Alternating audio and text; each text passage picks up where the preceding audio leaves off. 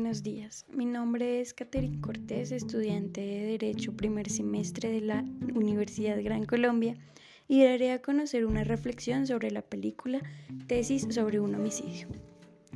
¿Inocente o culpable? Es la pregunta que perdurará en nuestra mente mientras observamos la película Tesis sobre un homicidio. Pero más allá de sacar conclusiones a la ligera, de seguir nuestros instintos al creer conocer el asesino, debemos no solo interpretar las acciones del supuesto, sino también, por ejemplo, del profesor.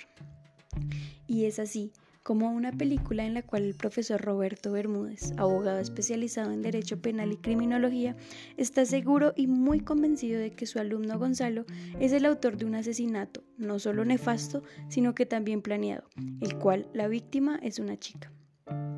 Es allí donde no solo imágenes y frases nos hacen tener cierta atención, indudablemente entramos en el papel de investigadores.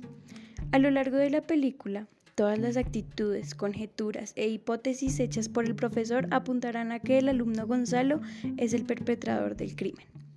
El profesor y abogado, con sus conceptos y afirmaciones, trata de demostrar todo a costa de lo que sea, busca y presupone hasta el cansancio.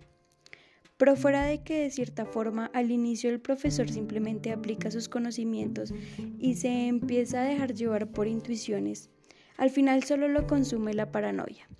Y es así también como la frase no siempre tiene la razón el que posee el conocimiento encaja aquí, ya que el profesor, cegado por su obsesión con demostrar quién es el asesino, se cierra además sospechosos o posibilidades de resolver el caso. Así también quería demostrar superioridad y crear que es un reto que le pone su alumno. Juzgar es difícil. Encontramos un profesor alucinado, desesperado y un alumno aparentemente frío. Considerar pruebas de un asesinato lo es aún más e ignorar las razones del acto nos condena a no tener lógica de pensar ni de razonar. Una de las cuestiones fundamentales del método que usa el profesor para hallar las pruebas suficientes y así que encajaran con el perfil del supuesto asesino transgrede los límites de la cordura humana. Mientras observamos la película, nos sentiremos con intriga y deducción. Deseamos conocer el asesino y un final abierto nos deja con aún más dudas sin resolver. Si queremos creer que el profesor está vencido, lo veremos, puesto que la situación es al no encontrar delito más allá de solo dudas por parte del alumno. Demuestra que a veces la prudencia es la experiencia del profesor, se altera por los sentimientos y asuntos personales de él.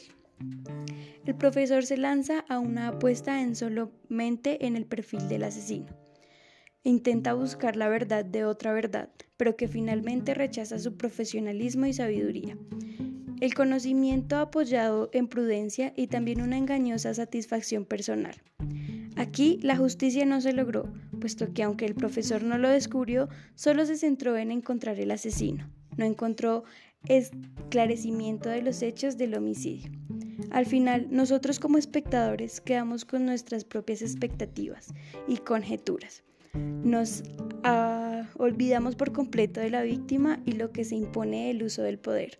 Probar quién tiene la razón posee conocimiento, pero solo en caso de que existiera una verdad absoluta.